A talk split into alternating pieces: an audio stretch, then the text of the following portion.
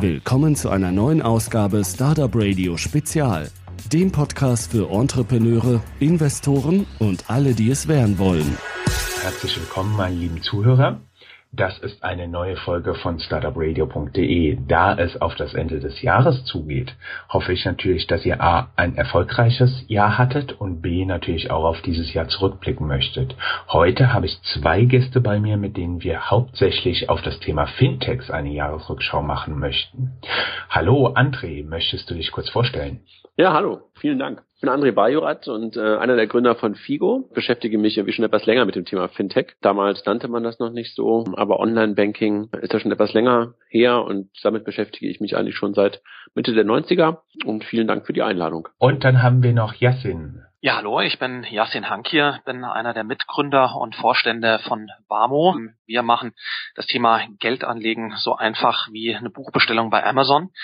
Ja, wir sind eins dieser sogenannten Fintechs, also letzten Endes ein Unternehmen, das eine Finanzdienstleistung auf einer Technologiebasis anbietet. Und ähm, ja, ja, und vielen Dank ähm, für das Interesse und die Möglichkeit, hier heute mit dabei zu sein. Das Thema Fintech ist entsprechend eines, was uns allen so ein bisschen am Herzen liegt.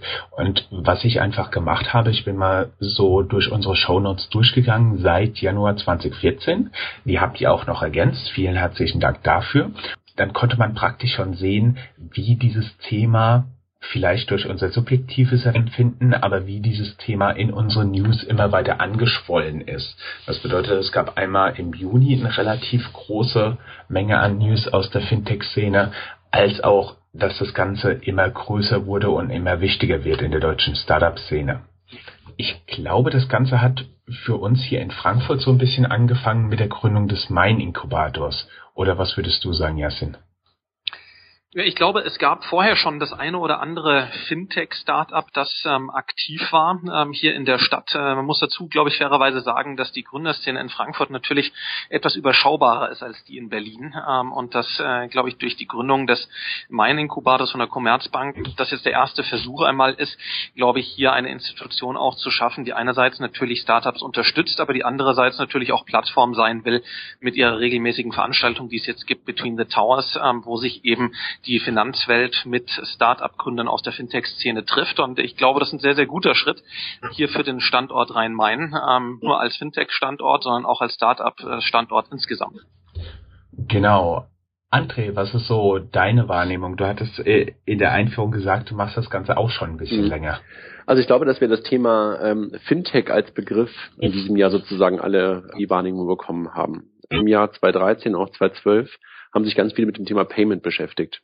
Und da war das Thema Mobile Payment irgendwo auch in vielerlei, in vieler Munde. Und das hat sich ein Stück weit gedreht, dass diese nur eine Sicht auf das Thema, ich sag mal, ähm, Finanzsystem oder ähm, ähm, Payment Banking Systeme erweitert wurde auf den allgemeinen Begriff Fintech. Und darunter, dahinter verbirgt sich eine ganze Menge und ganz, ganz viel.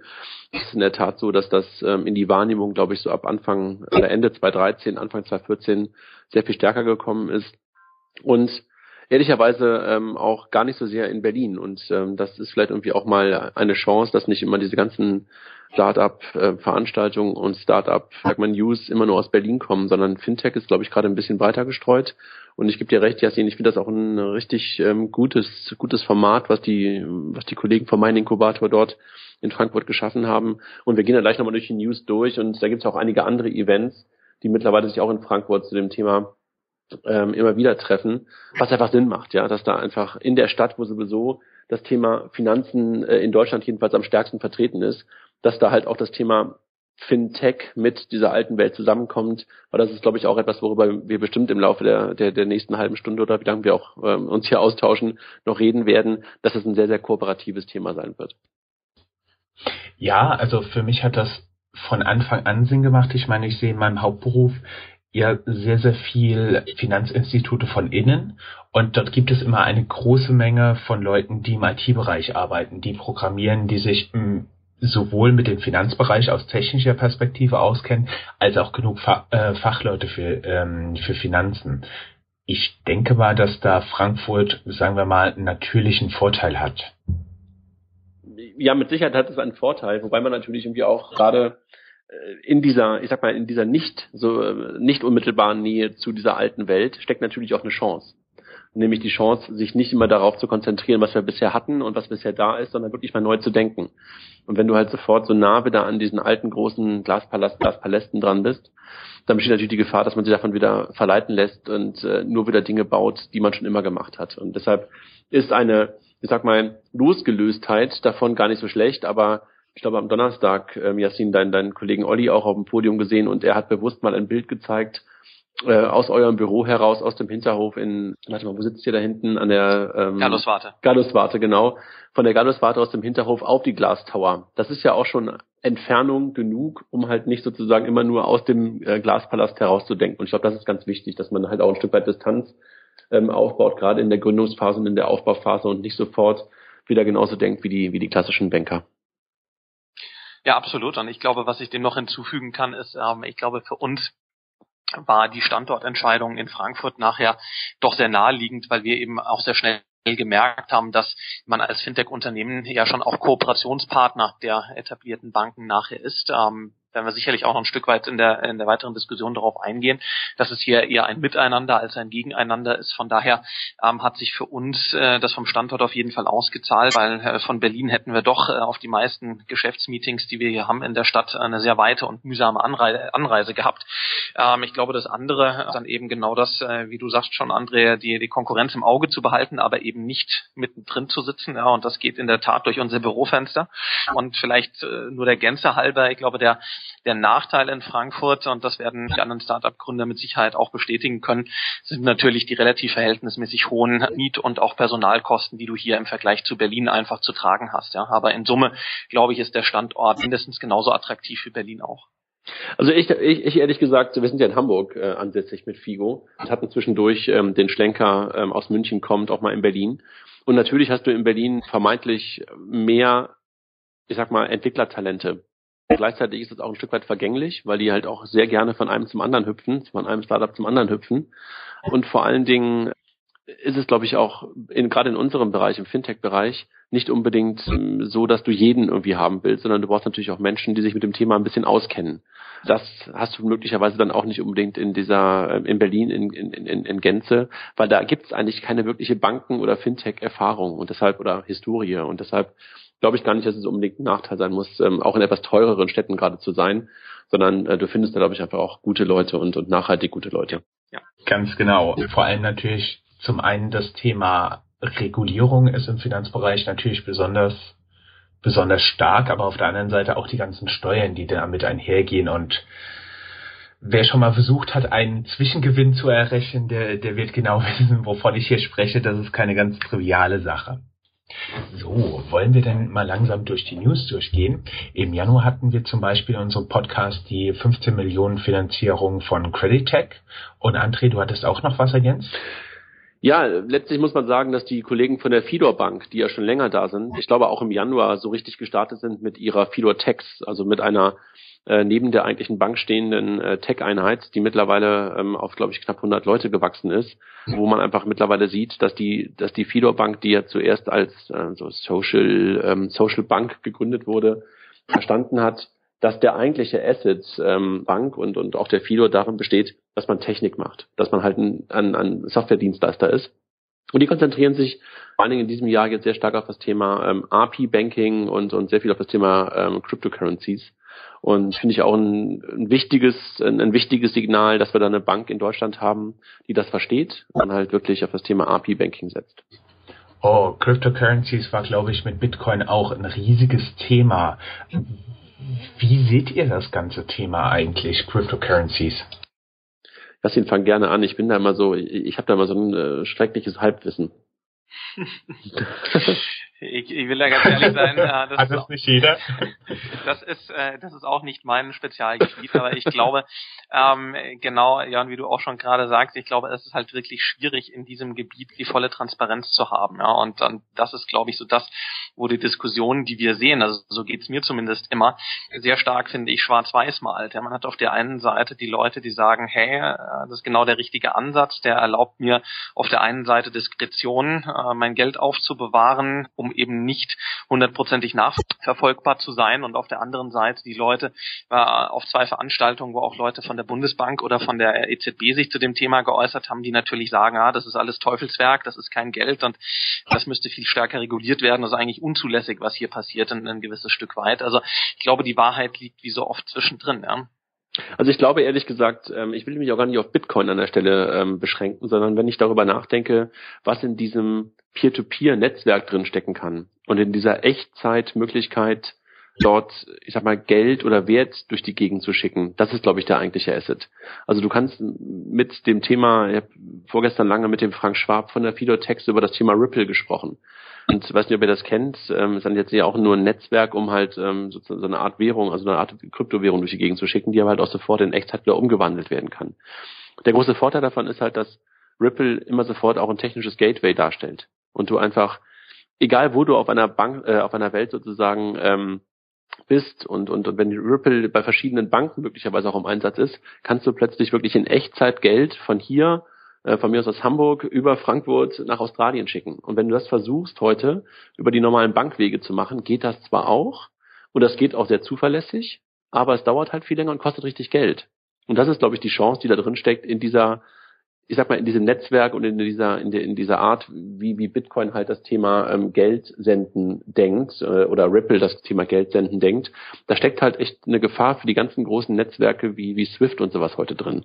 Und das, ähm, da, da muss man einfach, glaube ich, mal ein Auge drauf halten. Aber da bin ich auch kein Experte, sondern das ist, wie gesagt, auch was ich, alles, was ich gerade sage, gefährliches halb bis dreiviertel Wissen.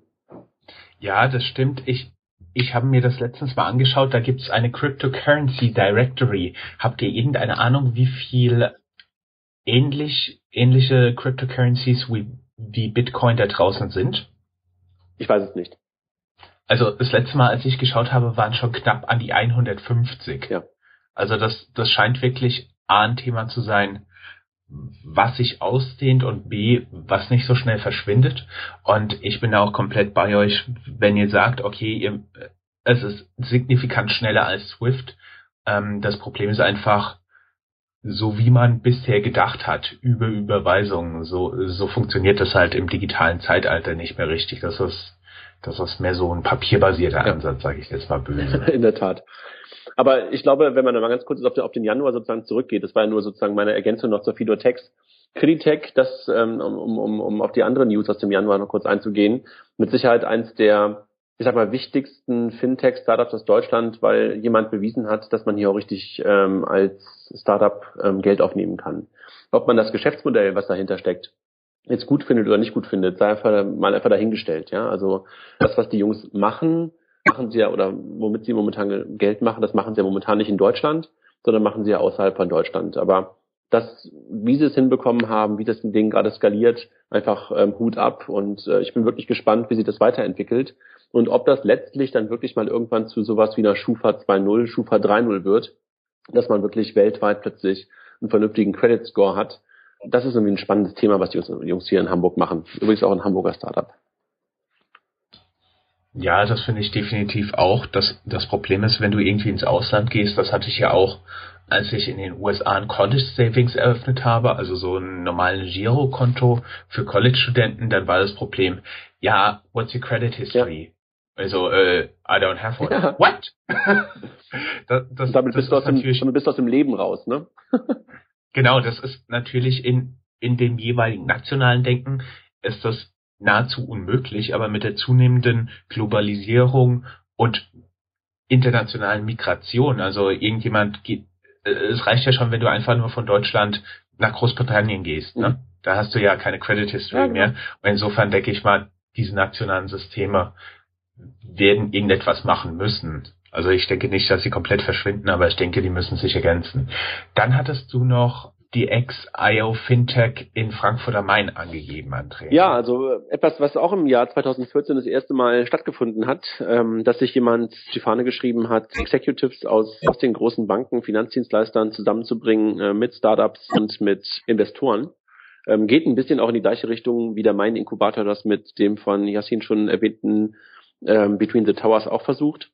Nur halt noch ein Stück weit ähm, strukturierter, weil es halt eine Tageskonferenz ist, wo alle drei Gruppen, die ich gerade beschrieben habe, zu Wort kommen und wo es vor allen Dingen um einen sehr, sehr starken Austausch der Gruppen miteinander geht. Super Format, kommt jetzt im nächsten Jahr 2015 wieder nach Frankfurt ins Leben gerufen von den Jungs, die auch das Pirate Summit, das European Pirate Summit in, in Köln immer organisieren. Also kann ich wirklich nur jedem empfehlen, der sich mit dem Thema Fintech beschäftigt, dort auch wieder im April zu versuchen hinzukommen, weil ähm, es ist so ein, so ein äh, Invite-Only-Event, äh, was einfach auch die Qualität der Leute deutlich nach oben gebracht hat. Jasin, ich glaube, ihr wart letztes Jahr, glaube ich, auch dabei, ne? Ganz genau, ganz dieses genau. Jahr, Entschuldigung, dieses Jahr. Ja, genau, dieses ja. Jahr war es. Ähm, genau, meine zwei Mitgründer Olli und Thomas haben äh, Warmo dort äh, dort gepitcht und ähm, ich selbst hatte leider äh, keine Möglichkeit daran teilzunehmen.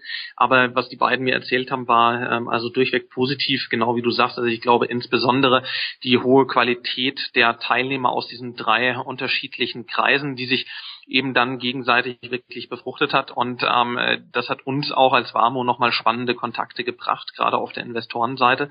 Ähm, von daher ein Event, was man, wie du schon sagst, nicht missen sollte. Ja? Also das äh, kann ich nur wärmstens jedem ans Herz legen. Wir werden übrigens im, im, im nächsten Jahr aller Voraussicht nach an den zwei Tagen davor ein, ein Hackathon ähm, ähm, auch machen, auch in Frankfurt, ähm, einfach im Rahmen der XHack.io ähm, ein, anderthalb Tage davor und mal gucken, ähm, was wir da zusammen bekommen. Gucken noch so ein, zwei Partner, die wir dazu bekommen. Also wir mit, mit FIBO werden das machen, um halt das Thema Banking mal so ein Stück weit an, an, an so zwei Tagen mit ein paar Hackern ein bisschen neu zu denken. Das hört sich ja schon mal ziemlich spannend an. Das bedeutet, dass es dann in Summe praktisch drei Tage in Frankfurt. Oder das heißt drei, weil die Executive ein Tag ist, genau, und zwei Tage Hackathon davor, genau. Ja. Genau. Im Mai hat das Wall Street Journal dann auch die Fintechs entdeckt, hat dann aber schon getitelt Zarte Pflanzen im Mammutwald. Da, Im Moment mag das vielleicht noch stimmen. Und da hatten wir noch Coin, ähm, das, das praktisch alle Karten auf einer einzigen Karte kombiniert. Damals habe ich gedacht, ja, das ist natürlich eine bequeme Sache. Auf der anderen Seite sind bei mir direkt die ganzen roten Lichter angegangen. Ähm, wenn du halt eine Karte hast, die, die beliebig viele kombinieren kann, ist das ja auch ein ideales Tool, um ähm, geklaute Karten zu nutzen. Also weiß ich nicht, kann, kann in jede Richtung gehen. Also ähm, vielleicht ganz kurz zum Thema Wall Street Journal sind für mich mittlerweile mit die besten Kommentatoren und Beobachter der Fintech-Szene. Ähm, leider ja dann möglicherweise nicht mehr lange, weil es ja wahrscheinlich eingestellt wird, wie man ja hört. Ähm, aber finde ich über das ganze Jahr hinweg ähm, haben die wirklich einen super Job gemacht. Ich habe auch ein paar Kollegen von denen getroffen ähm, auf der Next Bank Europe in Barcelona Oktober diesen Jahres noch, äh, wirklich super Begleiter davon und haben das wirklich, wie ich finde, sehr neutral, vielleicht ein bisschen Startup-freundlicher und ein bisschen Häme manchmal gegenüber den normalen Banken dargestellt, aber aus meiner Sicht wirklich echt super. Und zum Thema Coin, ja, das ist ein Stück weit, also ich würde das, der, der Gedanke, den du hast, ähm, dass das möglicherweise auch für geklaute Karten genutzt werden kann, äh, aus meiner Sicht, ähm, ja, kann man drüber nachdenken, aber vielleicht nicht der richtige Blick auf so ein neues Thema. Generell ist es, glaube ich, einfach nur eine typische Brücke, dass du all diesen ganzen Kram, den du an Karten hast, in einem Ding bündeln willst. Da das momentan noch nicht in dem Telefon geht, brauchst du halt so eine Brücke wie halt ein eigenes Stück Plastik nochmal. Aber ansonsten ähm, einfach nur eine Brücke auf dem Weg zum, zum Handy als, als Wallet. Genau, ja. ja. Also zur, zur Wall Street Journal Kolumne, das ist ja der ähm, einer der Autoren ist ja der Dirk Elsner, der da auch wirklich sehr aktiv ist in der ganzen äh, Szene. Ähm, ich erinnere mich noch äh, genau an diesen Bericht, weil weil äh, wir da auch im Vorfeld mit ihm äh, gesprochen hatten. Und ähm, ich glaube, das war eben zu einer Zeit, wo dieses Thema FinTech so langsam ähm, massenmedientauglich wurde. Ja? Und dann waren am Anfang noch, gerade im ersten, zweiten Quartal, waren es insbesondere, sage ich mal, die Finanzjournalisten und, und Finanzblätter, die sich dafür interessiert haben. Und über das Jahr, das haben wir dann gesehen, ähm, ging es auch immer mehr in breiten Medien äh, hinein. Ja? Und ich glaube, das Schöne entsprechend an dieser Berichterstattung ist, dass in der Tat André, wie du eben schon gesagt hast, ist äh, auf der einen Seite neutral, auf der anderen Seite aber auch, glaube ich, sehr offen für das, was die Startups hier zum Tisch bringen. Und ich glaube, das ist auch wichtig, ähm, das für den Leser zu transportieren. Ja, weil ich glaube, die Frage, die sich viele da draußen schon stellen, ist, okay, jetzt gibt es diesen Fintech-Trend, jetzt sind hier ein paar Startups, es geht aber um Geldanlage kann ich dem Ganzen überhaupt trauen? Kann ich hier Vertrauen aufbauen? Und ich glaube, dafür ist es ganz, ganz wichtig, dass es eben gerade diese offene, aber gleichzeitig neutrale Berichterstattung gibt, ja, um dem Leser, der eben kein Finanzexperte ähm, ist, äh, zu vermitteln, dass es hier einen neuen Trend gibt, der seriös ist und der eben mehr als eine Eintagsfliege ist, sondern der wirklich das Potenzial hat, Banking, wie wir es heute kennen, nachhaltig zu verändern. Und von daher ähm, finde ich das natürlich äh, eine super, eine super Initiative.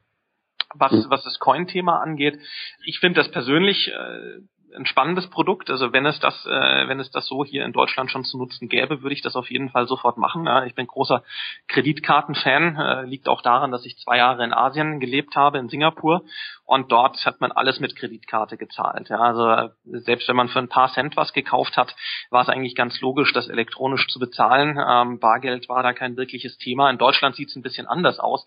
Deswegen, ich persönlich glaube, dass es jetzt für einen deutschen Markt ein schwieriges Produkt, ja, weil es gar nicht so viele Leute gibt, die jetzt eine wahnsinnige Anzahl von Kreditkarten haben. Ähm, für den US-Markt halte ich es für wahnsinnig spannend, weil dort hier wirklich jeder mehrere Karten hat. Ähm, in Asien zunehmend auch, also gerade dort in den in den Financial Hubs in, in, in Hongkong oder Singapur. Ähm, und ähm, an sich denke ich aber auch, dass das eigentlich die Vorstufe ähm, zu dem Thema ist, die Karte im, im Handy zu haben, was ja auch mit, äh, mit Apple Pay äh, letzten Endes jetzt gestartet ist. Und ähm, ich glaube, dass das einfach verschmelzen wird, sodass man irgendwann überhaupt kein Plastik mehr, sei es eine für alle ähm, oder mehrere Karten in der Brieftasche haben muss. Tja, das hoffen wir doch mal. Ich ich weiß noch, ich hatte diesen Kulturschock, als ich aus den USA zurückgekommen bin. Da bezahlt man alles mit Kreditkarte und dann kam ich hier in einen kleinen Laden in Frankfurt, als ich gerade nach Frankfurt gezogen war und die so, nein, wir nehmen kein, wir nehmen keine Kartenzahlung. Ich so, das hat wirklich so eine halbe Minute gedauert, bis ich das wirklich bei mir gesetzt hatte. Oh. also wir Deutschen sind da nach wie vor sehr speziell. Dann im Juni hatten wir schon ein, ganz, ein ganzes Stückchen mehr an News. Da war zum Beispiel der Festgeldmarktplatz Saving Global, der 7,5 Millionen bekommen hat. Und Warmo ist offiziell gestartet. Ne? Im Juni war euer offizieller Launchtermin, stimmt das? Genau, also im Juni haben wir mit einer ähm, Einladungsphase gestartet. Das heißt, wir haben die Plattform noch nicht komplett aufgemacht, sondern wir haben im Prinzip aus dem Pool der ersten Interessenten ganz gezielt Leute angeschrieben und gesagt, ihr könnt jetzt hier zu den ersten Warmo-Nutzern zählen und ähm, haben dann dort im Prinzip Mitte, Mitte des Monats gestartet, um einfach mal rauszufinden, welche Akzeptanz findet das, wie verhalten sich die Leute auf unserer Plattform, ja, zu schauen, ist da alles stabil? Und ähm, wie funktioniert das mit dem Kundenservice? Und ähm, das war im Prinzip das erste Mal, dass wir aber die Plattform für einen begrenzten Nutzerkreis geöffnet haben. Wenn ich das so sehe, wart ihr genau zur richtigen Zeit am richtigen Ort, kann das sein? Ja, ich glaube, es war ein guter, ein guter Zeitpunkt, um zu starten, weil das eben in der Tat auch ähm, die, die Zeit war, wo immer mehr neue Anbieter dazukamen, wo die Berichterstattung auch, auch wirklich losging über das Thema. Ähm, und ich glaube, das können wir schon sagen. Also seit Juni bis auch heute was wir sehen, ist, dass das Thema wirklich auch für breitere Medien immer spannender wird. Und wir hatten jetzt gerade vor kurzem einen, sehr spannenden Artikel im Stern, was ja eben schon zeigt, dass, dass glaube ich, das Interesse mittlerweile äh, doch so breit ist, äh, dass es eben etwas ist, was über die Freaks der Finanzszene hinausgeht, sage ich jetzt mal ein bisschen, äh, ein bisschen böse. Und von daher glaube ich, war das in der Tat vom Timing her sehr, sehr gut, ähm, dass wir da nicht zu lange gewartet haben. Und unser Ansatz war ja auch ganz bewusst zu sagen, okay, wir haben jetzt hier ein Basisprodukt stehen, das an sich stabil ist, ähm, gehen damit schon mal raus und wollen dann eigentlich das Produkt mit dem Kundenfeedback stetig weiterentwickeln. Also wirklich dieses Thema mit dem Kunden am Produkt zu arbeiten und dementsprechend auch das anbieten zu können, was unsere Kunden wirklich wollen nachher. Verstehe. Und jetzt natürlich wieder die Frage von mir. Merkt ihr das auch an euren Nutzerzahlen, an euren registrierten Kunden, dass das Thema langsam oder sogar sehr steil bergauf geht? Also ich kann es vielleicht mal so sagen, wir sind jetzt mit den Ergebnissen, die wir seit dem ähm, wir haben dann die Plattform richtig aufgemacht im, im, Oktober diesen Jahres, dass wir eigentlich mit den Zahlen, die wir jetzt haben, sehr zufrieden sind, was Nutzer angeht, auch was Interesse angeht. Ähm, muss aber dazu sagen, dass das Marketing, das wir bislang gemacht haben, sich eigentlich im Wesentlichen ähm, tatsächlich auf die PR-Seite erstreckt hat. Ja. Und das sind sozusagen da die Statistiken, die wir, die wir nachvollziehen können. Aber da kann ich das bestätigen, was du sagst. Also wir sehen schon, dass wenn es äh, Berichterstattung über uns gibt, dass das auch zu signifikanten Besucherströmen und dann aber auch Anmeldungen bei uns auf der Plattform führt. Und das zeigt für mich eben schon, ähm, dass das ein Thema ist, das Interesse weckt und mit dem man die Leute auch begeistern kann. Und glaube, was halt hier auch noch zum Tragen kommt, ist das ganze Thema Glaubwürdigkeit, was ich vorhin schon mal angesprochen habe, dass eben natürlich durch diese objektive Berichterstattung auch der Gedanken gefestigt wird bei den Endkunden, zu sagen, okay, das ist wirklich hier eine, ein neues Angebot, auf das ich vertrauen kann und das ich zumindest mal austesten möchte. Ich glaube, es ist jetzt noch zu früh zu sagen, ähm, wie, wie lässt sich das alles extrapolieren? Das werden wir jetzt in den nächsten zwölf Monaten sehen. Daran werden wir hart arbeiten. Aber für den Start weg sind wir erstmal sehr zufrieden. Also das kann, kann ich von uns übrigens auch sagen. Ne? Also das Thema äh, PR, Berichterstattung beziehungsweise einfach, also die Frage ist immer, was ist PR mittlerweile? Ne? Also was wir hier gerade machen, ist ja letztendlich sozusagen auch schon PR ein Interview mit einem, mit einem Startup-Radio zu führen. Das ist ja nicht mehr so wie früher, dass du darauf gewartet, gewartet hast, dass dann wieder Stern anruft oder irgendwer anruft, sondern es geht ja mittlerweile irgendwie dann doch noch ein bisschen anders über viele Blogger und viele Influencer auf Twitter, die man einfach auch erreichen kann. Das ist bei uns sehr ähnlich. Also wir haben ja, ähm, so Anfang des Jahres haben wir ähm, den Shift hingelegt bei Figo von einem äh, Konsumenten-Case, also von eigentlich einer Banking-App, wenn du so willst, ähm, hin zu einer Plattform, ähm, die wir eigentlich Developern anbieten. Die Art und Weise, Banking-Funktionalitäten in ihre eigenen Dienste integrieren können. Und da merken wir halt äh, mit dieser ganzen Fintech-Welle und mit dieser, mit diesem Interesse, das Thema Banking und auch Payment ein bisschen anders zu denken und auch viel tiefer in eigene Services rein zu integrieren, hat sich halt bei uns die Nachfrage auch total super entwickelt. Also wir haben mittlerweile mehr als 100 Entwickler auf unserer Plattform drauf. Und das sind nicht unsere Entwickler, sondern halt fremde Entwickler, die auf Basis unserer API ähm, Lösungen bauen. Und ähm, das hätten wir uns vor einem Jahr nicht vorstellen können, dass wir halt so schnell so viele Leute da drauf bekommen. Und das sind natürlich nicht alles riesengroße Firmen, ähm, aber das ist auch nicht das, was wir ähm, in erster Hinsicht im Kopf haben, sondern wir wollen halt so viele Menschen da drauf haben wie möglich, ähm, die verstehen, was man mit so einer API machen kann ähm, und die einfach auch uns dabei helfen, ein großes Netzwerk aufzubauen ähm, und den Longtail-Gedanken halt ähm, vernünftig voranzutreiben. Kannst du vielleicht mal kurz für die Nicht-Finanzfachleute und auch für die Nicht-Informatiker beschreiben, was man sich unter so einer Banken-API vorstellen muss? Ja, kann ich gerne machen. Also letztendlich ist es so, ähm, alle Menschen, die halt Online-Banking benutzen, sind in der Regel ja darauf angewiesen, dass sie das in ihrem, auf der Webseite ihrer Bank oder in der App ihrer Bank machen. Du hast normalerweise irgendwie eine Bankleitzahl oder IBAN und BIC, Bankleitzahl und Kontonummer und eine PIN um dann auf dein Konto zuzugreifen. Und damit sind die Daten halt immer in dieser Umgebung deiner Bank gefangen. Und was wir halt machen, wir bieten halt Entwicklern die Möglichkeit, dass sie über uns eine Connection zu allen deutschen Banken bekommen und so Kunden wie dir oder mir die Möglichkeit bieten können, die Online-Banking-Daten in verschiedensten Diensten zu nutzen. Ist alles noch ein bisschen abstrakt, aber um es mal ein bisschen konkreter zu machen, wenn du als ähm, Consultant Rechnungen schreibst über ein Online-Tool wie zum Beispiel Fastbill oder Billomat. Dann kannst du mittlerweile wunderbar digital deine ganzen Rechnungen verschicken. Wenn du jetzt darauf wartest, dass dein Kunde bezahlt, musst du das irgendwo im Online-Banking nachvollziehen. Und das lösen wir halt auf, indem wir halt das Online-Banking mit diesen Diensten wie Fastbill, Billomat verbinden und die offenen Posten, die durch die versandten Rechnungen entstanden sind, automatisch abgleichen. Für ein Beispiel. Ein anderes Beispiel, wir haben vorgestern gemeinsam mit Organize Me das ist eine, äh, eine App, der man seine ganzen Dokumente digitalisieren kann. Und was die halt zusätzlich machen, bei der Digitalisierung des Dokuments, fotografierst einfach ein, ein, ein, eine Rechnung beispielsweise ab, erkennen die serverbasiert, ob es eine Rechnung ist. Ja, und ähm, sobald die Rechnung erfasst wurde oder erkannt wurde, kannst du sofort sagen, ich möchte diese Rechnung bezahlen, ohne dass du noch irgendwas abtippen musst. Weder den Empfänger, noch die IBAN, noch die BIC, noch den Betrag, noch den Verwendungszweck. Wenn du es jetzt irgendwie machen würdest, wenn du normalerweise eine Rechnung bekommst, gehst du wieder ins Online-Banking, tippst IBAN und BIC ab, tippst den Verwendungszweck ab, tippst den Betrag ab und machst es in dem Online-Banking. In dem Fall Organize Me abfotografiert. Sofort wird ein Überweisungsträger erstellt und du hast deine Kontonummer und Bankleitzahl einmal kurz hinterlegt und kannst dann sofort mit deinen sonst auch dir zur Verfügung stehenden Online-Banking-Daten eine Überweisung machen. Ohne dass du halt irgendwelche Medien gebrochen hast, also irgendwelche Apps gewechselt hast. Das machen wir mit unserer, mit unserer API. Lange Rede, kurzer Sinn. Wir bringen Online-Banking dahin, wo man es eigentlich nutzen möchte. Das bedeutet, ihr kommt weg von dieser nur Bankinterface, einfach mal eintippen zu dem Moment, ich bekomme etwas und ich will das gleich zu meiner Bank schicken, praktisch ohne diese Schnittstelle. Ich bekomme eine Rechnung, leg die neben mich und tippe das Ganze genau. ab. Genau. Also was wir halt, was wir halt machen, wir auf der einen Seite ähm, Umsätze, also Bankumsätze, Kreditkartenumsätze bringen halt ganz oft Kontext in verschiedene Dienste rein. Was ich gerade schon sagte, Kontext meine ich sowas wie offener Postenabgleich. Eine Bankbuchung ist einfach immer etwas Finales. Und das kannst du zum Beispiel in Buchhaltungssoftware oder in ERP-Software wunderbar benutzen. Wenn ich das Beispiel Warmo mir auch angucke, auch die Kollegen könnten äh, auf den Gedanken kommen, darüber nachzudenken, das zu nutzen, äh, weil du zum Beispiel siehst, ob jemand auf seinem Girokonto am Ende des Monats äh, noch 400 Euro liegen hat und möglicherweise diese 400 Euro an entweder verplempern könnte oder in einen Warmo-Sparplan umsetzen könnte.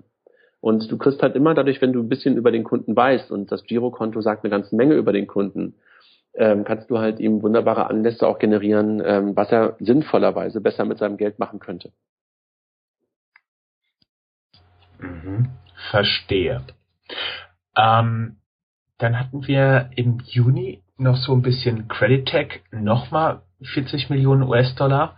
Und im Juli hast du mit DVH Ventures ähm, noch ein paar News platziert. Ja, DVH Venture ist ja ähm, Dieter von Holzbrink ähm, sozusagen, also aus der Holzbrink-Familie ähm, kommt das Geld und die Kollegen haben einen Venture gegründet, ähm, der sich auch nur auf das Thema Fintech spezialisiert und ähm, haben mittlerweile, glaube ich, auch schon drei ähm, Investments gemacht ähm, im Laufe des Jahres, was die sich wirklich nur auf, ähm, auf Fintech beschränken. In, in Money Meets haben die Jungs investiert. Ähm, ich glaube in mal, in unseren äh, Forderungsmanagement-Marktplatz haben sie ähm, investiert. Und ein drittes, da weiß ich noch nicht genau, ob es offiziell ist und ob das schon announced wurde. Ähm, das jetzt gerade, da weiß ich, wer es ist, aber ich weiß nicht, ob ich schon sagen darf. Deshalb ähm, halte ich mich da noch zurück. Ähm, aber als spannend, die sagen halt, wir kommen aus der Verlagswelt. Wir haben einen ganz guten, äh, ganz guten Zugang ähm, zur Presse und Yassin hat ja gerade auch schon ähm, gesagt, die Peaks momentan bei euch, also wenn neue Kunden kommen, dann ist das irgendwo auf, ähm, auf Erwähnungen zurückzuführen. Und das bringen die Kollegen von DVH Venture halt neben ähm, Geld einfach auch mit ein, dass sie halt Reichweite mit in solche Deals mit reinbringen. Ähm, und das machen die halt und konzentrieren sich, wie gesagt, auf das Thema Fintech. Okay, verstehe. Im September hatten wir dann sehr stark regionale Inhalte bei Fintech. Es ging nicht um TraxPay, die 15 Millionen US-Dollar Series B Finanzierung bekommen haben. Äh, die sitzen zum Teil auch hier in Frankfurt, Rhein-Main-Gebiet. Und da haben wir auch ein kleines Interview anlässlich des Between the Towers Events gemacht. Später im Oktober beim allerersten Event. Mhm. Ähm, TraxPay sagt euch beiden etwas? Ja. Ja. Sehr kurz Antwort, wunderbar.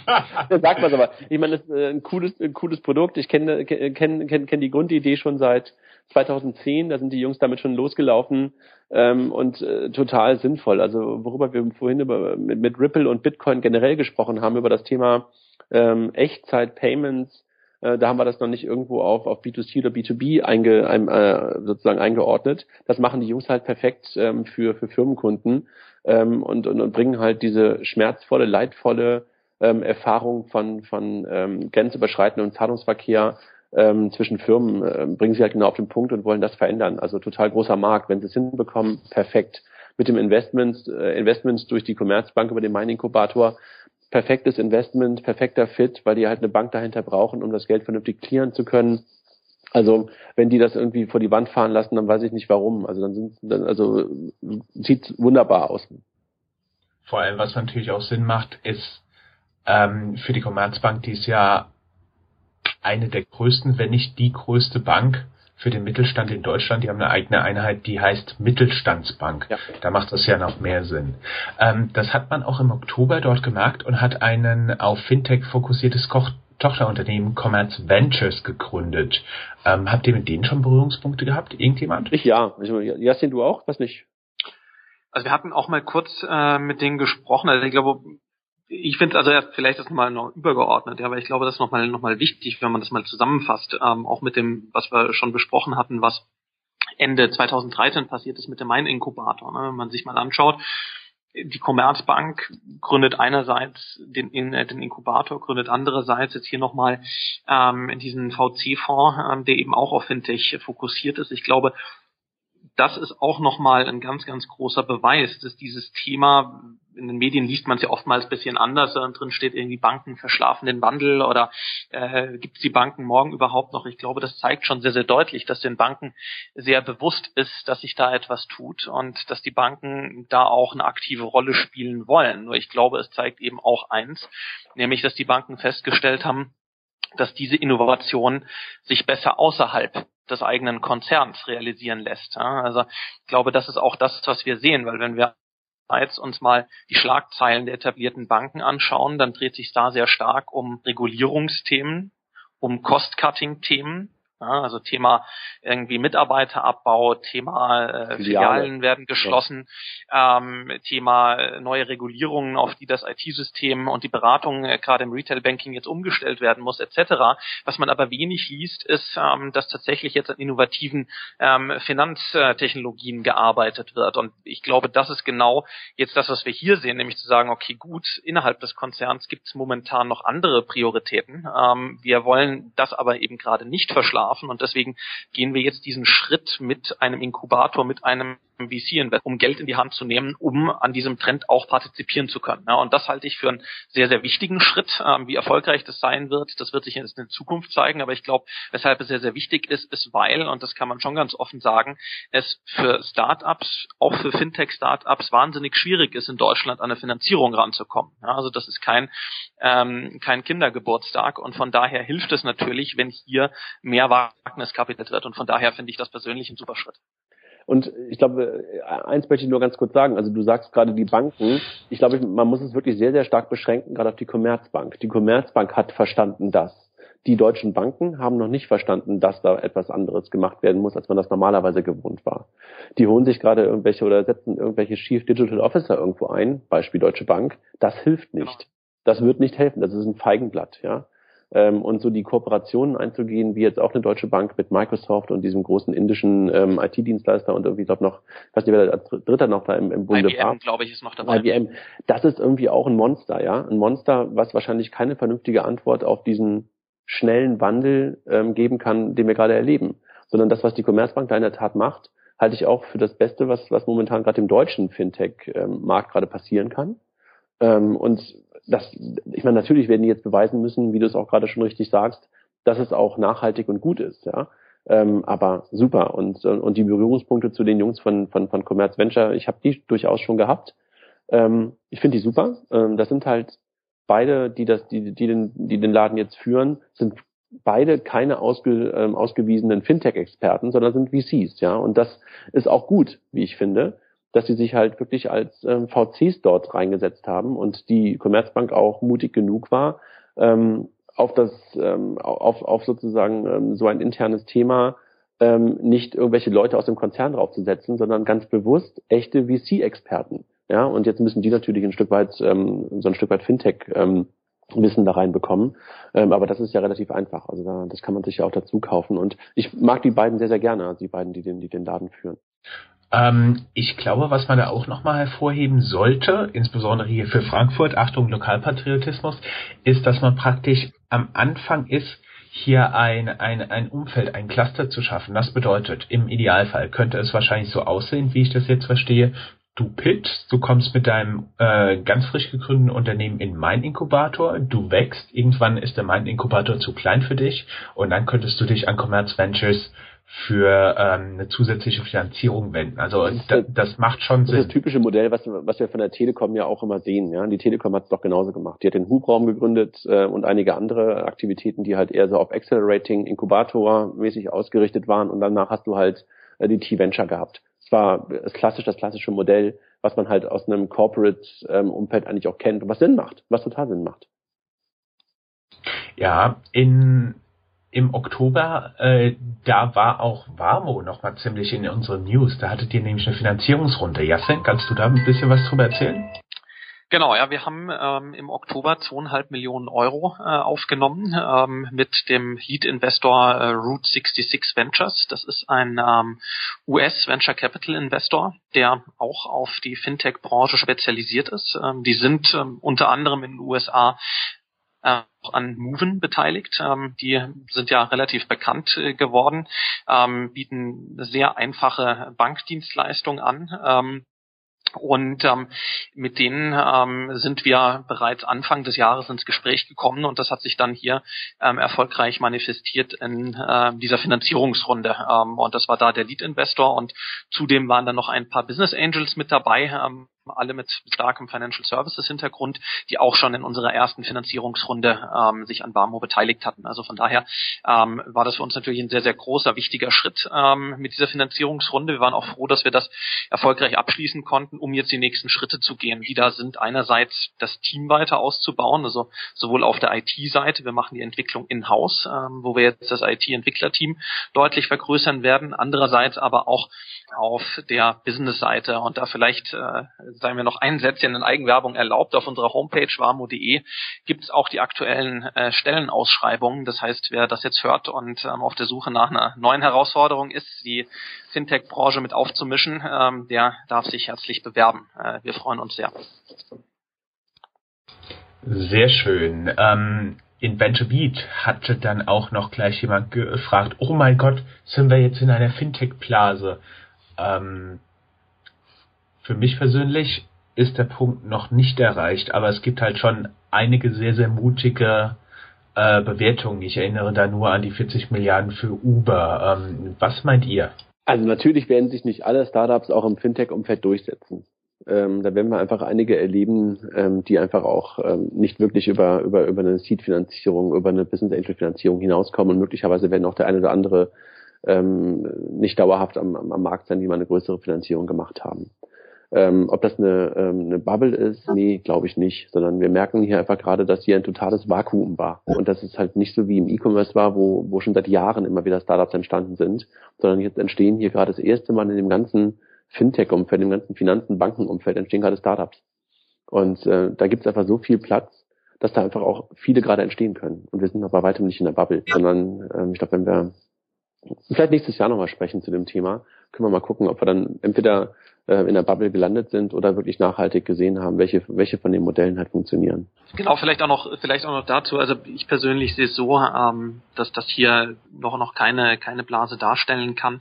Ähm, ich glaube, man muss ein bisschen differenzieren, wenn man einerseits mal in die USA guckt und andererseits äh, andererseits dann hier insbesondere Kontinentaleuropa oder Deutschland. Ja. Ähm, glaube in den USA und auch UK, da ist man einen ganzen Schritt weiter. Ja, wenn man sich da mal die großen Fintechs anguckt, auch die Summen, die die in den letzten Bewertungsrunden eingesammelt haben. Ich mache jetzt mal ein Beispiel aus dem Fintech-Bereich, wo auch Wamo ähm, aktiv ist, also Wealthfront, Betterment aus den USA oder Nutmeg aus, aus UK, die letzten Endes auch eine computerbasierte, automatisierte Geldanlage anbieten.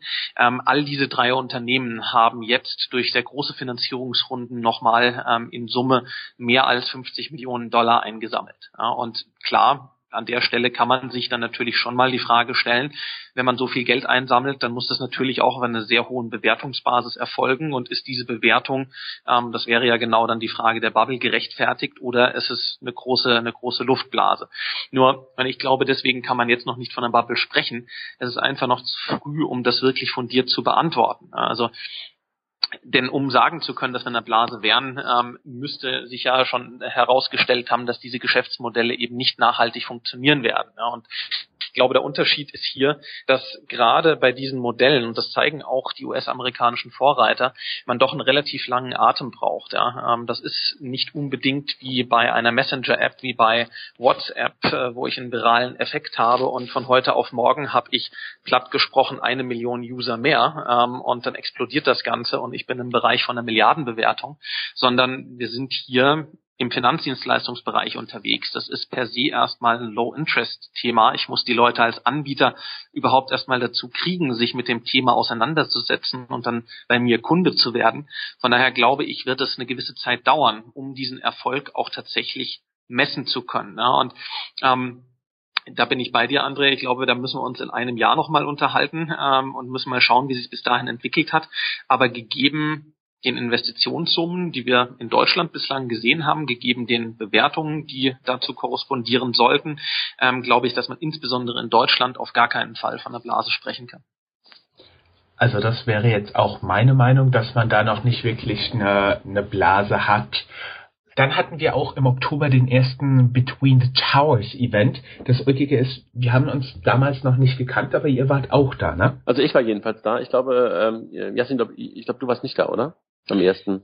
Nee, genau. Wir waren am ersten nicht da. Allerdings war eingeladen unser äh, Mitgründer und Aufsichtsratsvorsitzender, der Professor Hacketal. Ähm, der war, glaube ich, bei dem ersten Event auch, auch Redner und hat da ganz ja, kurz genau. was zur, zur Entwicklung gesagt und ähm, hat uns dann da seine ersten Eindrücke geschildert.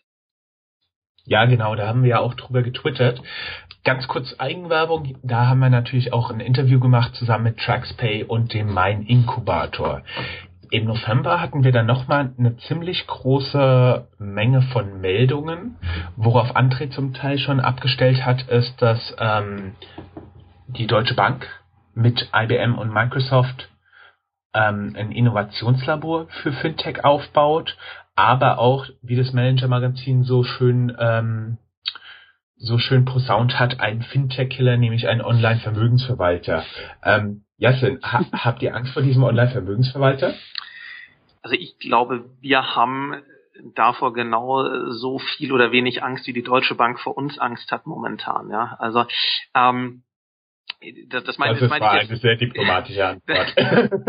das, das, das meine ich jetzt auch überhaupt nicht despektierlich, um Gottes Willen, sondern ich glaube einfach, ähm, und, und das ist für mich so ein bisschen dieser Zwiespalt, ja, in den Medien wird natürlich versucht, ähm, das Thema so ein bisschen zum Kampf David gegen Goliath hochzustilisieren. Ähm, ich glaube, die Wahrheit sieht zumindest wenn du mich fragst, ein bisschen anders aus. Also Fintechs und Banken brauchen einander momentan. Ja, also ganz praktisches Beispiel. Wir von Warmo haben eine Bank im Hintergrund, mit der wir kooperieren. Warum? Weil der Markt stark reguliert ist und weil wir gar nicht die notwendigen Lizenzen haben, um hier eine vollwertige Bankdienstleistung, was dann insbesondere die Abwicklung und Umsetzung unserer Anlage ist, ähm, eigenständig durchführen zu können. Ja, und da ist auch ähm, ökonomische Effizienz geboten. Das heißt, es macht überhaupt keinen Sinn für uns in diesem frühen Stadion, diese Lizenz zu haben. Und so geht es ja auch anderen ähm, Fintech-Startups Startups. Also egal, wen man sich da anschaut, die aller, allermeisten kooperieren nach wie vor mit Banken. Und ich glaube, was hier passiert, ist eine Aufsplittung der Wertschöpfungskette. Ja, die Banken sind einfach erfahren, was das ganze Thema Abwicklung angeht. Die haben die skalierbaren IT-Systeme hinten dran für Wertpapierabwicklung, Zahlungstransfers, also all das, wofür ich nachher auch Lizenzen brauche. Dahingehend ist ihre Schwäche allerdings eine wirklich benutzerfreundliche ähm, Oberfläche zu bauen. Also das ganze Thema User Experience kommt bei Banken typischerweise relativ schlecht weg. Ja, und da sehen genau ja die meisten Fintechs ihre ihre ihre Chance zu sagen, wir schaffen es eine schönere, einfachere, bessere User Experience anzubieten. Wir machen das Produkt für den Kunden einfacher verständlich, leichter bedienbar, sodass der Kunde auch Spaß haben kann mit dem Thema Geldanlage. Und das schaffen Banken eben nicht. Und so, so splittet sich die Wertschöpfungskette auf ähm, und jeder konzentriert sich eigentlich in diesen Partnerschaften auf das, was er am besten kann. Ja, und deswegen sehe ich es momentan eher als ein Miteinander, denn als Gegeneinander. Die Frage ist, ob das für immer so bleiben wird. Das glaube ich nicht. Ich glaube, in ein paar Jahren ähm, wird sich dann zeigen, wie sich das weiterentwickelt. Also ich kann mir zwei Situationen vorstellen. Also einerseits, ja, es werden zwar nicht alle Fintechs überleben, aber es wird mit Sicherheit einige Fintechs geben, die nachhaltigen großen Markterfolg haben. Ähm, und dann wird sich für diese Fintechs die Frage stellen, macht es jetzt für mich ökonomisch Sinn, die Lizenz selbst zu beantragen? Ja, und auch dann die Folgekosten der Lizenz zu tragen, wenn ich antizipiere, dass sich das von der Unternehmensgröße, die ich jetzt erreicht habe, wirtschaftlich für mich rechnet. Also das mag der Fall sein. Auf der anderen Seite mag es genauso gut der Fall sein, dass die Bank sagt, na gut, dieses Fintech hat jetzt so viel Markterfolg, da ist es wesentlich einfacher, dieses Fintech gegebenenfalls mal zu kaufen und zu übernehmen und in mein Angebot als zusätzliche Marke oder als zusätzliches Frontend für meine Kunden zu integrieren und hinten dran meine Plattform damit besser auszu auszulassen. Ja, und ich glaube, das sind eigentlich zwei Möglichkeiten, wo sich das hinentwickeln kann aus einer momentanen Kooperationssituation hin zu einer entweder stärker wettbewerblichen, wenn die Fintechs dann die eigenen Lizenzen halten und die Abwicklungsdienstleistungen selbst erbringen, was aber nur ab einer gewissen Größe Sinn macht, oder aber wenn die Banken sagen, ähm, ich kaufe euch, ähm, um euch dann voll zu integrieren in mein Angebot. Also ich, ich bin da völlig bei dir und ähm, vielleicht ganz kurz auf das Thema Deutsche Bank und Vermögensverwalter als als Fintech-Killer. Ich glaube, so wie man das momentan jedenfalls, ähm, wie ich es verstanden habe, ist das ja wieder so eine Eigengeburt aus dem Tower heraus. Das wird ähm, aus meiner Perspektive dann eher eine Totgeburt und kein Killer. Ähm, und das ist genau der Unterschied. Also ähm, ich bin da völlig bei dir, Yassin. Also eigentlich kommt es darauf an, dass solche neuen Modelle, und das ist vor allen Dingen, hat viel, viel, viel mit User Experience zu tun, äh, sehe ich ja auch bei euch genau, das ist genau euer Asset, was ich da vor allen Dingen gerade sehe. Ähm, das wird momentan nicht aus der Bank heraus funktionieren. Gucken wir uns das Online-Banking von denen an. Das sieht genauso aus wie zu BTX-Zeiten, nur dass es nicht ähm, weiß auf schwarz ist, sondern schwarz auf weiß ist. Und deshalb werden die nicht innerhalb von einem Jahr plötzlich das ganze Thema ähm, äh, umgedreht bekommen. Und deshalb ist es momentan natürlich auch ähm, schon ein Kooperationsthema, wenn du halt äh, mit, bei einigen Fintech, Fintechs mit den Banken. Auf der anderen Seite ist es aber auch schon ein Kampf um das Frontend zum Kunden und damit auch um die Schnittstelle zum Kunden. Und das wird halt eine spannende Frage, ob Banken das über kurz oder lang halt begreifen und halt auch eine vernünftige Antwort darauf bekommen. Weil sonst wird es dann in der Tat nachher irgendwann soweit sein, dass Banken an Fintechs Geld zu bezahlen haben, um die Kunden noch zu erreichen. Oder aber in der Tat werden sie dann irgendwann von der Bank übernommen. Also das ist dann die andere Variante, ähm, die ja hin und wieder auch schon mal in den USA funktioniert hat. Äh, was für deutsche Banken bisher aber völlig unnormal ist, dass sie sich wirklich ähm, auf der Tech-Seite ähm, irgendwelche ähm, Dinge einverleiben. Ne? Ganz kurze Zwischenfrage hierzu. Hat einer von euch eigentlich schon mal ein Übernahmeangebot bekommen? Nein. Nein. Okay, also sind die Banken in Deutschland auch noch nicht so weit. Im November war auch noch AXA aktiv. Da hat man den Global Innovation Campus gestartet. Ist wahrscheinlich eine ähnliche Sache wie auch ähm, die Sache von der Deutschen. Habt ihr davon schon was mitbekommen? Ich nicht. Ich habe nur äh, schon länger einen Blick auf die AXA Bank in Frankreich geworfen, äh, die genauso wie die Credit Agricole einer der Forerunner im Bereich API Banking war. Ähm, und ob das in irgendeiner Art und Weise was miteinander zu tun hat, weiß ich gar nicht. Habe ich mich ehrlich gesagt nicht tiefer mit beschäftigt mit dem Global Innovation Campus. Aber die AXA Bank, wie gesagt, in Frankreich habe ich schon länger im Fokus oder habe ich schon länger auf der auf dem Radar, weil die ähm, einer der, der der ersten waren, die die das Thema Developer Community Aufbau ähm, angegangen sind. Im November hatten wir dann auch nochmal das Wall Street Journal Deutschland mit drin. Dort hat man die zehn Innovationen für die Bank der Zukunft herausgearbeitet. Fand ich auch ganz interessant zu lesen. Vielleicht noch schnell, um den Wrap-up zu machen. Im Dezember landet in unseren bald aufzuzeichnenden Dezember News auch der Fintech-Inkubator FinLeap von Hitfox und der Lending Club. Sagt das euch irgendetwas? Naja, FinLeap sagt mir natürlich was, weil ich dort äh, im Advisory Board selber mit drin bin ähm, finde ich halt ein, ein, sehr, sehr spannendes Experiment, ähm, was dort äh, in Berlin von, von Jan und, und, und Kollegen gestartet wurde, weil man dort halt ähm, eine komplett digitale Welt ähm, aus dem Thema Games und Advertisement äh, nimmt, also das Wissen ähm, und, und, und, und das ganze, ähm, äh, die ganze Firma sozusagen nimmt ähm, die dann sich darauf konzentriert, jetzt ähm, neue Finanzdienstleistungsangebote zu stricken.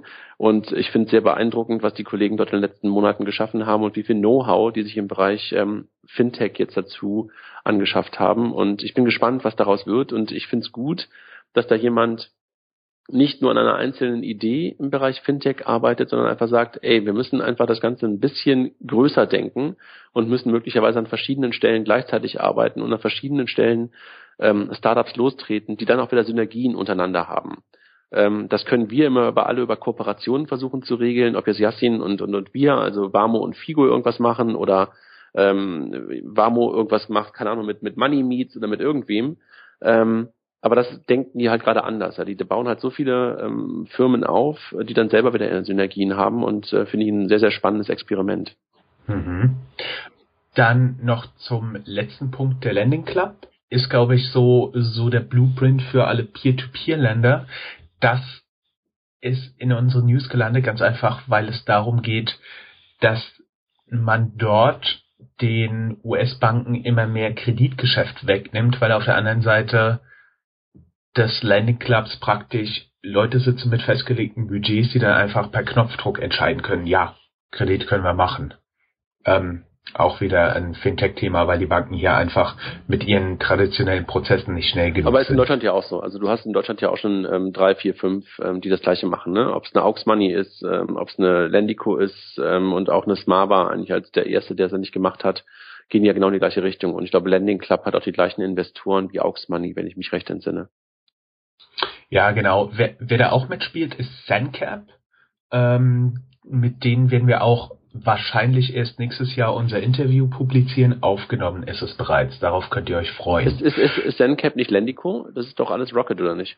Beides Rocket. Ja, das, ja, das ist beides Rocket, wobei ZenCap ist für, ähm, spezialisiert sich auf Mittelstandskredite. Mhm. Okay, verstanden. Also da, da, da gibt es eine bestimmte Größe, also keine Einzelpersonen mehr, aber ähm, alles, was größer ist, und dann gibt es oben eine Kappung an der Umsatzgröße, wo man seine Kunden festmacht. Mhm. Dann habe ich noch ein, äh, zwei Artikel zusammengetragen, in der auch Wamo aufgeführt ist, und zwar von dem Blog Rhein-Main Startups, ähm, zehn Fintech-Startups aus Frankfurt Rhein-Main, die man kennen sollte. Natürlich seid ihr da auch mit aufgeführt. Wer glaubt ihr denn, könnte noch so ein bisschen Wellen machen aus Rhein-Main hier im nächsten Jahr? Nee, nee, das war, das war eine Frage, klar, auch, auch an Yassin, aber Yassin hat sich ja dezent zurückgehalten. Es sagt keiner was zu dem Thema. Moment, nee, nee, ich, ich höre gerade, irgendjemand klickt. Ich glaube, Yassin schaut sich gerade die 10 Fintech-Startups an. Moment. ja, da hätten wir natürlich auf jeden Fall BetterWest, ne? BetterWest ist ja auch, denke ich mal, ähm, noch zu erwähnen, weil die, äh, weil die ein Produkt des ersten Startup Weekends in Frankfurt sind. Und Ende Oktober hatten wir ja das zweite Startup Weekend. Da haben wir auch ein paar Interviews gemacht. Ist natürlich interessant zu beobachten, was dann daraus wird.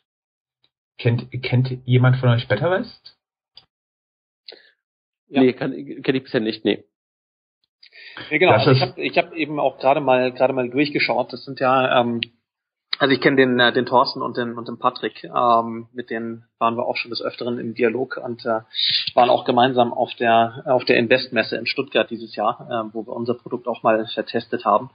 Und ähm, es ist ein spannendes Projekt. Ne? Es geht um, um Crowdfunding für Energieeffizienzprojekte, ähm, wo sie im Prinzip Projekte von ja, Energiethemen von Hotelanlagen, von ähm, Heizungsanlagen im Gewerbebereich ähm, anbieten zur, Crowd, zur Crowdfinanzierung.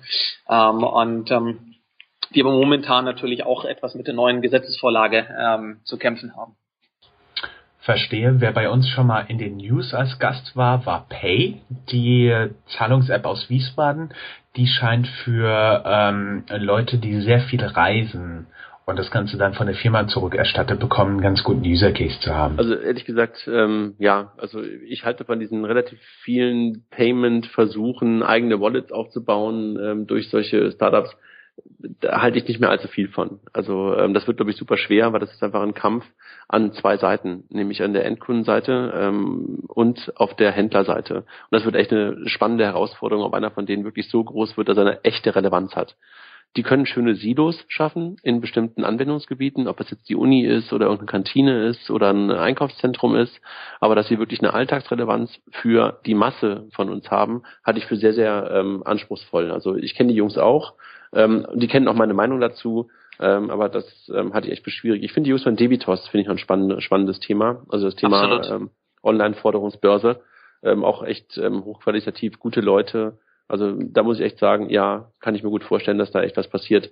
Die anderen, ähm, da ist viel Crowdfunding dabei und da bin ich völlig bei dir, Yasin. Das ist echt ein spannendes Thema, ähm, ob da die die Überregulierung unserer Gesetze, äh, gerade den Crowdfunding-Plattformen, echt ähm, richtig große Probleme bereiten werden. Das wäre echt super schade.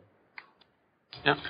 Und vielleicht auch noch genau, um es nur hinzuzufügen, also Debutos halte ich auch für sehr, sehr spannend, die kennen wir auch sehr gut, ähm, waren ja auch wie wir ähm, im Unibator, von daher haben wir zu denen eigentlich auch einen sehr engen Draht.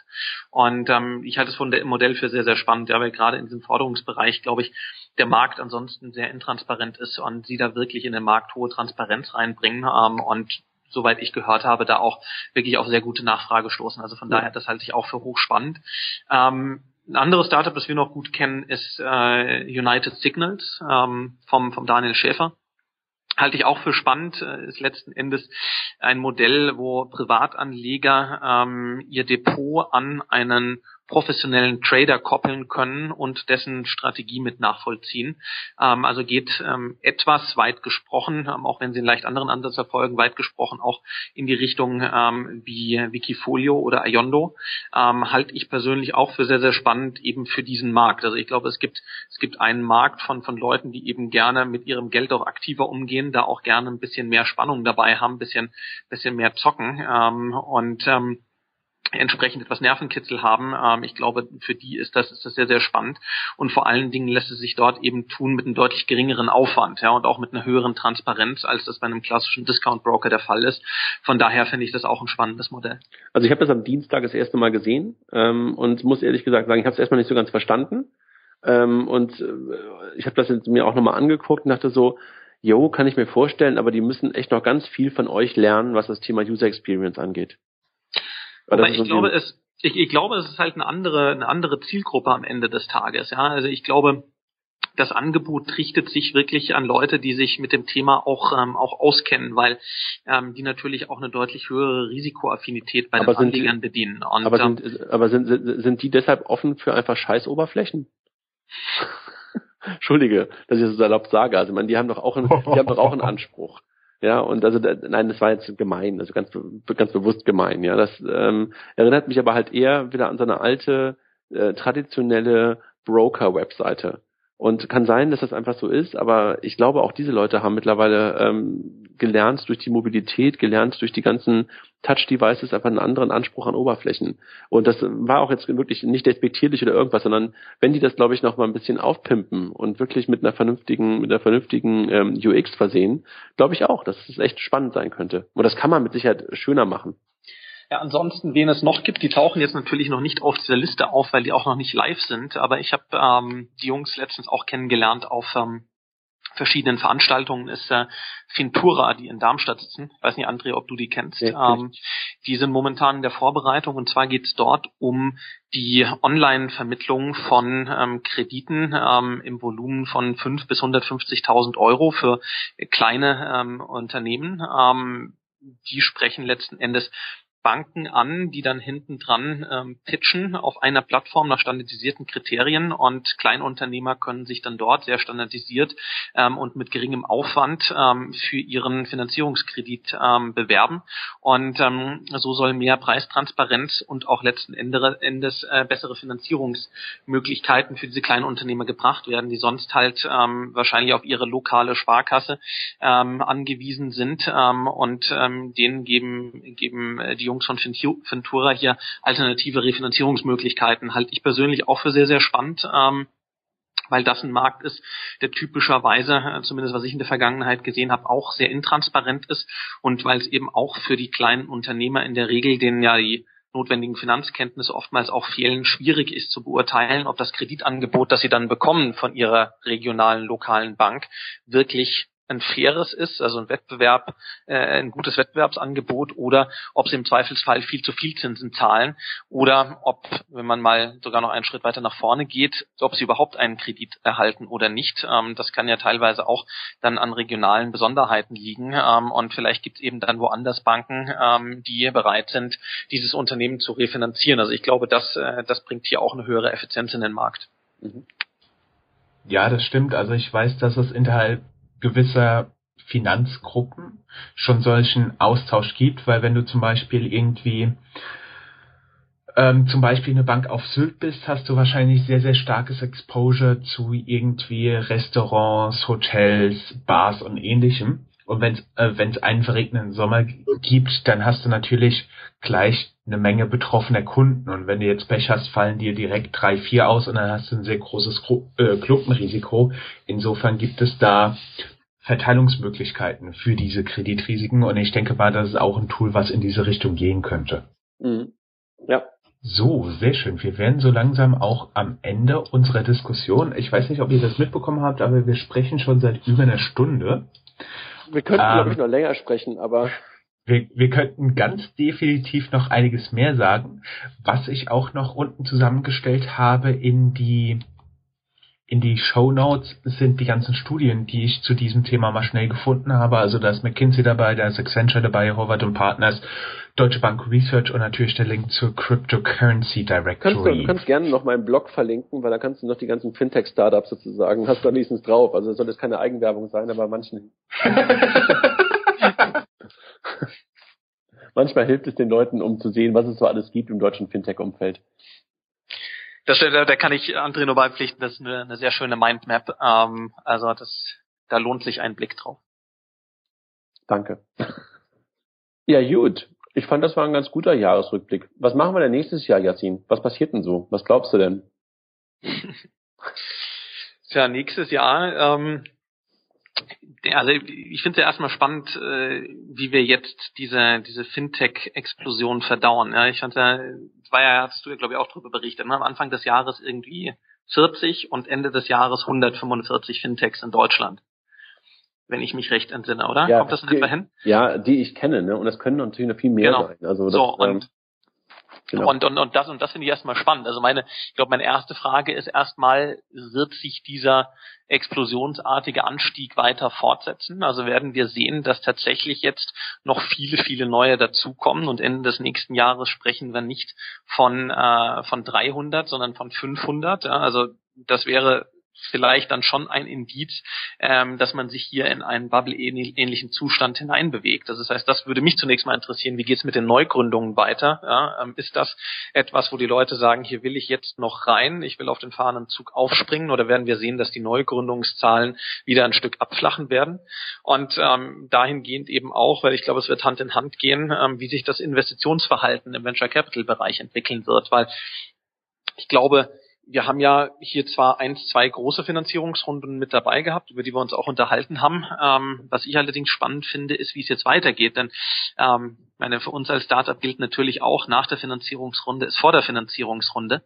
Und ähm, der Hunger von Venture Capital Investoren auf weitere Finanzierungsrunden wird natürlich auch ein großes Stück dazu beitragen, wie es mit dem Thema Fintech weitergeht. Weil ich glaube, mit den Finanzierungen, die wir dieses Jahr gesehen haben, können zwar die Unternehmen jetzt erstmal ein Stückchen weitergehen. Das wird allerdings aus meiner Sicht noch nicht sein, was die Unternehmen Richtung Break-Even bringt. Ja, und von daher glaube ich, wird es mal spannend sein zu sehen, ähm, wie viele größere Anschlussfinanzierungen, das würde ich mir schon erhoffen fürs nächste Jahr von den etablierteren Fintechs bis dahin wir sehen werden, ähm, werden wir vor allen Dingen auch sehen, dass auch deutsche Investoren hier signifikanter Geld in die Hand nehmen. Also die großen Finanzierungsrunden waren ja großen Teils auch von US-Investoren geführt. Ja, die Frage ist, werden sich die Deutschen intensiver einbringen? Das halte ich für sehr, sehr spannend. Ähm, und das andere Thema, ähm, glaube ich, was ich, äh, was ich auch noch für spannend halte, ist, und wie werden sich die großen, das hat jetzt zwar mit Startups nur bedingt zu tun, aber ich glaube, dass es den Markt signifikant beeinflussen wird, ist, wie werden sich die großen ähm, US-Internetkonzerne verhalten? Ähm, also welche Aktivitäten werden wir von Seiten Google, Facebook, Amazon und Co. sehen äh, in diesem Markt und ähm, in welchen Bereichen werden die einsteigen? Weil ich glaube schon, dass wenn die den Ball hier nochmal ins Rollen bringen, wir durchaus auch ähm, starke Nebenwirkungen für die Fintech-Szene erleben werden. Es wird ein Exit-Kanal sein, keine Frage. Also mich völlig bei dir. Ähm, also ich, wenn ich wenn ich da kurz auch so ein bisschen was, was dazu sagen kann. Also ich spüre momentan ähm, eine totale ein totales Wachwerden ähm, auch der deutschen VCs. Ähm, alle haben gerade Interesse an dem Thema Fintech und ich äh, denke, wir werden das auf jeden Fall erleben in 2015, dass deutsche VCs ähm, in das Thema investieren werden. Ähm, was mit Sicherheit auch dazu führt, dass weiter auch ausländische Investoren in deutsche, europäische Fintechs investieren werden. Ähm, und das wird auch dazu führen, dass Anschlussfinanzierungen zustande kommen. Da bin ich mir ganz sicher, weil einfach Geld im Markt ist und weil dieses Tabuthema Fintech, und das war es halt bis vor, ich würde mal sagen, zwei Jahre etwa, äh, zwei Jahren etwa war Fintech irgendwie kein VC-Thema. Und das ist es jetzt geworden. Und ähm, wir haben eine Chance, da, da, dazu beizutragen, Jasmin, dass wir einfach unser Business vernünftig machen, dass wir einfach Showcases sein können, dass man damit auch Geld verdienen kann auch als VC Geld verdienen kann. Und ähm, lass uns einfach alles dafür tun, dass, wir, dass, dass unsere Stories schon mal gut aufgehen. Ähm, und ich glaube, dann bleibt einfach auch, ähm, dann wird weiter Geld in den Markt fließen und wir werden mit Sicherheit auch nochmal eine ganze Menge an Neugründungen ähm, erleben im, im nächsten Jahr im Bereich Fintech. Ähm, und spannend wird dann halt sein, ob es weiter so ein lokales Thema bleibt, also dass, dass die viele von denen konzentrieren sich ja gerade auf einen ganz bestimmten Markt, auf Deutschland oder ja. ähm, keine Ahnung, auf die USA. Ähm, wir selber denken halt auch gerade über das Thema Finanzierungsrunde nach und wir denken halt auch gerade über das Thema Internationalisierung nach, äh, vor allen Dingen auf das Thema Europa. Ich glaube, ähm, das ist auch nicht so schwer im, im, im SEPA-Zeitalter, ähm, dass man halt auch einige der Dinge, die wir jetzt gerade noch lokal sehen, auch mindestens europaweit denkt. Ähm, also jedenfalls haben wir das uns auf die Agenda geschrieben, dass, dass das nicht weiter so lokal zu denken, wie wir es momentan haben. Meine Einschätzung wäre auch, ja, es wird noch eine weitere Welle von Fintech-Gründungen geben, wobei ich natürlich auch mal hoffe, dass hier Frankfurt nicht zu kurz kommt. Ich hoffe auch, dass die deutschen VC-Investoren sich ein bisschen mehr für das Thema interessieren werden. Ich denke aber, es hängt wahrscheinlich stark von der Gesamtkonjunktur ab, wenn wir, wenn wir weiter Wirtschaftswachstum und relativ einfach verfügbares Kapital im nächsten Jahr haben, denke ich, dass da auch kein Problem bestehen wird für für die Tragfähigkeit für noch ein paar VCs, ähm, noch ein paar Finanzierungsrunden, noch mehr Fintechs. Da ist definitiv noch Luft. Ich glaube, so richtig super konjunkturabhängig wird es, glaube ich, nicht unbedingt sein. Also jedenfalls nicht das äh, VC-Thema. Ähm, wenn es in Richtung Exit-Kanal geht, also wenn du irgendwie an eine Bank denkst, da bin ich bei dir. Da wird es ein bisschen konjunkturabhängig sein. Ja, genau. So, wunderbar. Ich denke, das war ein relativ schöner Abschluss. Ich danke euch viel, viel, vielmals für die fast eineinhalb Stunden, die ihr uns und unseren Zuhörern jetzt geschenkt habt. Das war, denke ich, sehr informativ, sehr interessant. Und äh, nächstes Jahr um die Zeit sollten wir uns nochmal treffen und versuchen herauszufinden, wie viel unserer Prognosen zugetroffen haben. Ne? Gerne. Sehr, sehr gerne und vielen Dank äh, für das Interesse. War eine super spannende Diskussion. Danke euch. Danke euch auch und ich wünsche euch noch einen schönen Nikolaus und so weiter. Ne?